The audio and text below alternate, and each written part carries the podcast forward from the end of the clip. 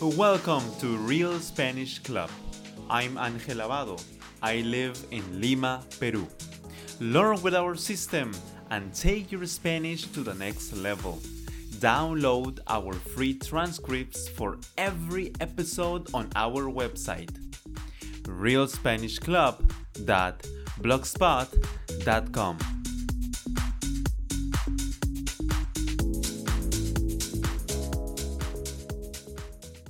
Hi everyone. Today we have our new lesson. This lesson is called My Perfect Day.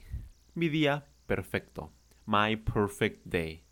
So before doing that, I wanted to talk to you about the lessons, the past, the past lessons.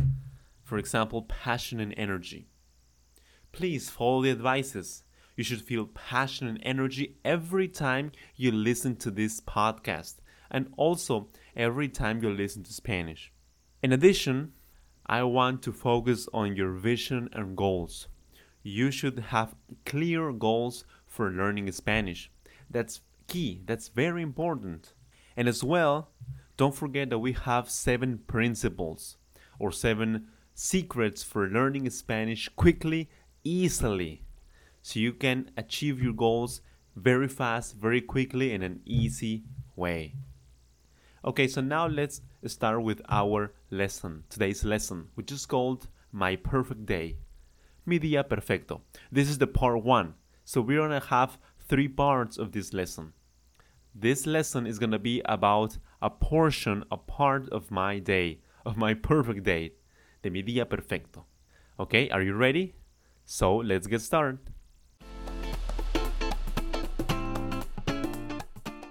My perfect day Part 1.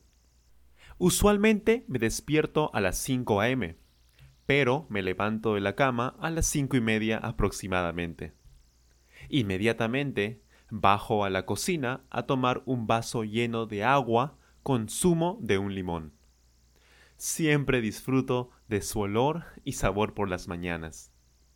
A las 5 y 40 subo a mi habitación donde continúo mi rutina diaria. Comienzo con mi técnica de respiración. Luego continúo agradeciendo por todo lo maravilloso en mi vida. Digo mis afirmaciones positivas, las cuales me dan muchísima energía y motivación. Por último, me visualizo logrando mis objetivos diarios, semanales y mensuales. Después de ello, continúo con mi lectura matutina de unos pocos minutos hasta las 6 y 20 am. Listo para comenzar mi día, reviso mi agenda en Google Calendar, mientras me dirijo a desayunar. Mi desayuno no suele ser muy tradicional. Por lo general, desayuno avena, ensalada con papa o camote. Me encanta este tipo de desayuno porque me da mucha vitalidad para comenzar mi día. A las 7 a.m me visto rápidamente con ropa sport formal. Preparo mi mochila con todo lo necesario. Laptop, cuaderno de apuntes, celular, etc. Cerca de las siete y media voy al paradero y tomo un autobús en dirección a mi trabajo.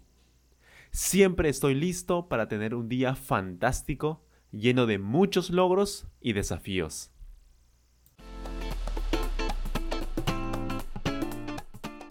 Okay, that's it for today's lesson. Don't forget to focus on listening.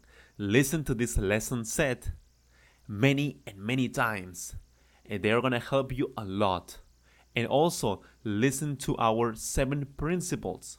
You can find seven principles in this podcast and download all the transcripts, the transcripts for every episode on our website, Real Blogspot.com. And if you have any suggestions, any ideas for new episodes, please let us know.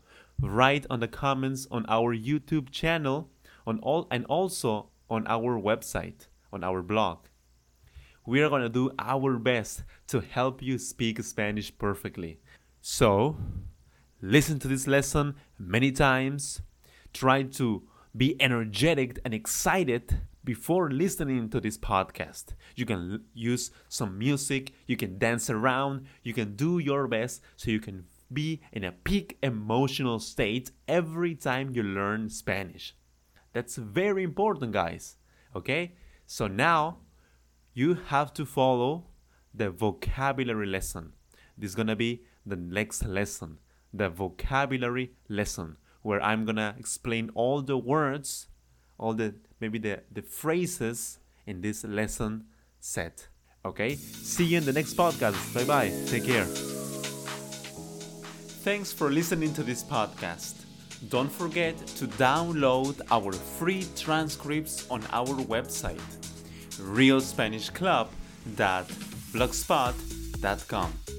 If you enjoyed this episode, please subscribe and share.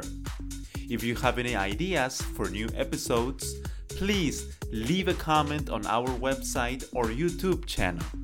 Remember, you will speak Spanish perfectly using the Real Spanish Club system. Have a wonderful day.